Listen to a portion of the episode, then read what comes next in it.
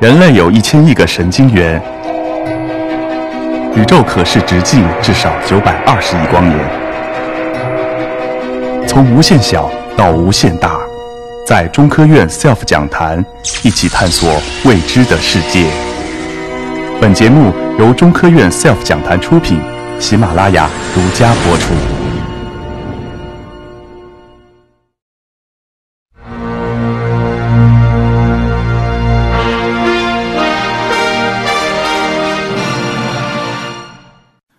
这张照片大家都见过了，对吧？已经这个无处不在了，是吧？还有人想收钱。这个右边这张照片，很多人已经见过了，对吧？是这张照片的拍摄过程，对吧？所以演讲结束今天，那没人上来打我，说明这个在座的没有在这个这个这 collaboration 里面做这件工作的，所以我可以随便讲。这个 OK，你要想明白为什么黑洞看上去是个甜甜圈的样子，你就先要明白广义相对论。所以先讲一下广义相对论。这个最早广义相对论其实可以追溯到比萨斜塔的这个实验。大家都知道，我有一个重的球，一个轻的球，从那个斜塔上扔下来的时候，它们实际上是同时落地的，对不对？早前的人不是这么认为的，但是爱因斯坦看到这件事了之后，想到一个非常有意思的事情，就是引力的这个特点和其他的力是完全不一样的。你如果有一个电磁力，我有两个同样的物体，我让它们带上不同的电荷，我把它们放到电场里面，一个会加速快，一个会加速慢，对吧？它们两个就分开了。通过这个办法，我就知道我在这个地方是有一个电场的。但是引力场的作用下，这两个物体永远同时下落，我没有办法做区分出来，我究竟是在这里面有一个引力场的作用，它们下落呢，还是我实际是是在太空里面，这两个东西飘在那儿，然后我作为参照物的这个电梯是在加速往上走，也会撞到两个球，对不对？所以在这种情况下，爱因斯坦就想了，如果在任何实验下都不能区分这两个情况，物理作为一门实验科学，那在物理里面这两个东西就是同样的东西。所以换句话说，引力不存在。你平时生活中经历的大部分的引力的效果，实际上是因为你取了比较奇怪的参照系的结果。但是话说如此，也不是说引力在任何时候都没有效果的。引力是存在的，它只是不是一个正常的力。在不是力不受力的东西是走直线的，对吧？但是呢，我们这个在一个大的尺度上，比如说这个地球的周围，各个地方它受到的引力的方向都是指向地心的，所以方向实际上都是不一样的，对吧？然后我们放两个电梯，让它们开始的时候平行下落，但是到后来的时候，这两个电梯都会往地球中间落，对吧？会撞在一起，然后两个爱因斯坦就脑震荡，然后这是非常可以实验验证的结果。所以引力是有实验可以验证的结果的。那现在就有这个问题了：引力不是力，不受引力的物体是沿直线传播的，但是沿直线传播的物体平行的时候，走着走着到走到后来不平行了，怎么回事儿？明显在一个平面上你是没办法做到的，欧几里得上几何上没法没办法做到，平行就会一直平行下去。但是，如果我在一个弯曲的曲面上，这是可能的。这两条黑线其实在开始的时候，它和这个这这一条黄线两个夹角都是一样的，对吧？所以它们俩开始的时候是平行的。但走着走着走到顶上，它们俩撞一块儿。所以这时候呢，爱因斯坦就想了：引力不是力，物体仍然走直线，但是引力代表了时空的弯曲。所以虽然是走直线，但是在一个奇怪的形状上面走它的走它那上面的直线最短的线，所以表现出来很奇怪的特点。右边这张图就体现出来了，我为什么刚才说的，你在一个电梯里面没有办法测出来引力存在不存在，但是在一个大的尺度上，在你的引力场有变化的时候，你的这个引力的效果就体现出来了。就是因为你实际上，你想象你在这个黑色的中间这个小圈里面，这个就像我们的电梯一样，你是一个蚂蚁在那个小圈里面的时候。你是没有办法区分你究竟是在这个弯的下面这个面上，还是在上面平的那个面上。就像我们在地球上，我们不知道地球是圆的。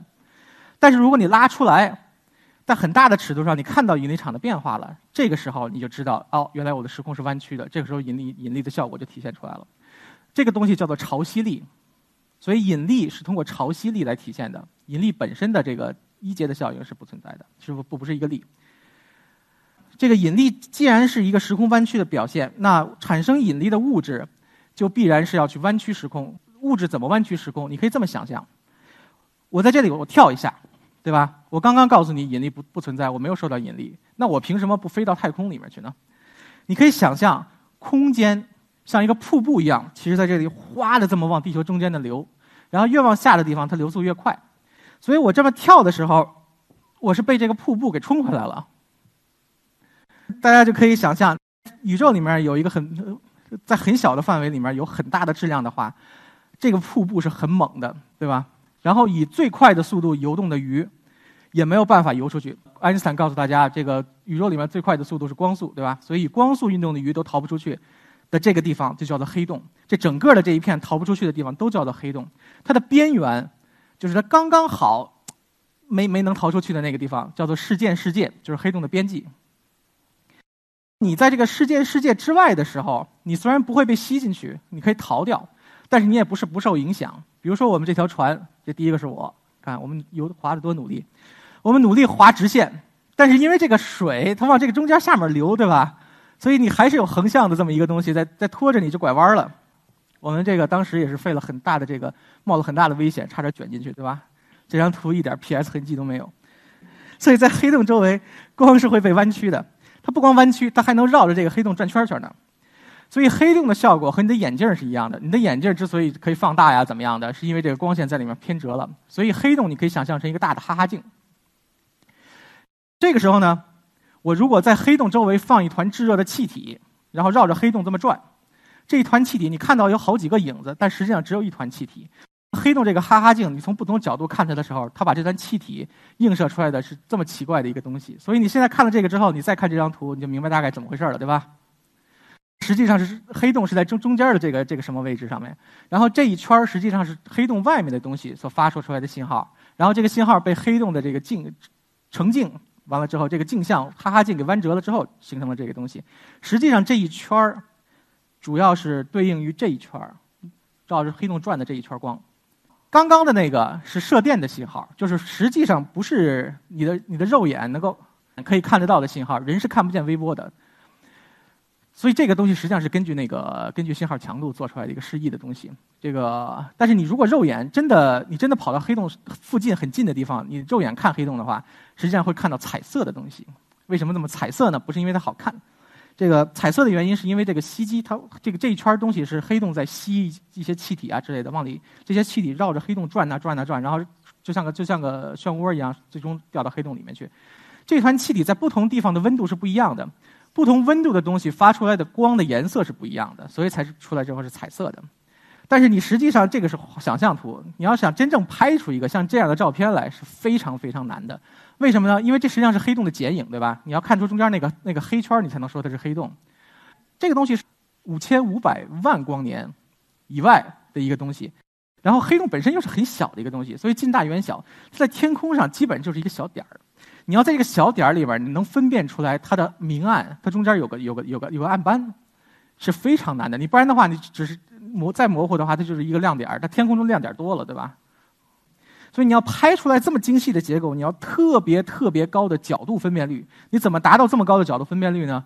你通过一个叫做这个这个干涉阵列的方法，从这个黑洞附近来的这个信号，它这个在某一时刻的信号齐头并进，就沿着这个这虚线的这个这个这个红线齐头并进。但是它们到达地球上各个不同望远镜的时间实际上是有差别的。明显先到这个对吧？先到左边这个，再到右边这个。完了，这个时间的差别可以用一种叫做干涉的方法把它提取出来。然后这个差别呢，与什么有关呢？明显与这个虚线和实线之间的夹角相关，对不对？然后它的大小又与这两个这个实线的长度成正比。所以换句话说，如果两个望远镜之间的距离特别长，你会拿到一个比较大的一个时间的延迟。这个时间的延迟告诉你信号究竟是从哪个方向来的。这样子你就能够得到我们刚才需要的那个特别高的那个角度分辨率。这就是为什么，呃，这次拍摄成功的这个事件世界望远镜，涵盖从格陵兰到南极，整个把地球的直径都包进去了，它的距离。当然，这个中间的这个有一个这个智利的这个望远镜阵列，它的灵敏度特别高，所以也是非常重要的在里面。我们有很多很大的仪器的时候，我们可以看非常遥远的地方的大型的黑洞。但是我们在地球上用很昂贵的仪器，也可以造出来很小的黑洞。这个是什什么意思呢？就是图中的这位老老先生，这个叫 Kip Thorne 基基普索恩，他是这个星际穿越的科学顾问，对吧？他提出的一个猜想，就是说，如果给定一个物体，你根据它的质量，你做一个小的呼啦圈，特别小的呼啦圈，然后这个呼啦圈可以转，但是它转的过程中，你始终能把这个物体包含在里面。所以换句话说，你的物体在各个维度、各个方向，它不能是扁的、平的、长的，就反正就得特别小。完了之后，永远都在里面的话，它会形成一个黑洞。然后这个大型的粒子对撞机是能够把很高的能量，E 等于 mc 方，也就等于等于质量，对吧？它把很多的质量可以集中在一个很小的范围里面，很小的地方，所以它是有可能能够产生黑洞的。然后产生了黑洞之后呢，它就会地球消灭掉。大家认为它这个地球会被毁灭掉的，举一下手，我看一下。这个事情是不会发生的。首先，你要形成黑洞其实是很难的，你要那两个粒子对的特别准，正好迎头撞上。而不在微小的尺度上修改引力，比如说引入一个高维的空间的话，呃，实际上是很难做到这件事。产生了之后，我后面会讲，有个东西叫做霍金蒸发，越小的黑洞蒸发的越快，所以它很快它就它就蒸发掉了，黑洞就没了。假使霍金是错的的话，霍金一生打赌基本上没赢过，所以他错也不意外，对吧？假使他是错的，你能够形成黑洞，然后它长期稳定的存在，它实际上也不会做什么事情。所谓黑洞的引力强，只有你在离黑洞特别近的地方，你才能体现的、体会得到。你离它远的时候，它实际上跟一个同等质量的一个基本粒子没任何区别。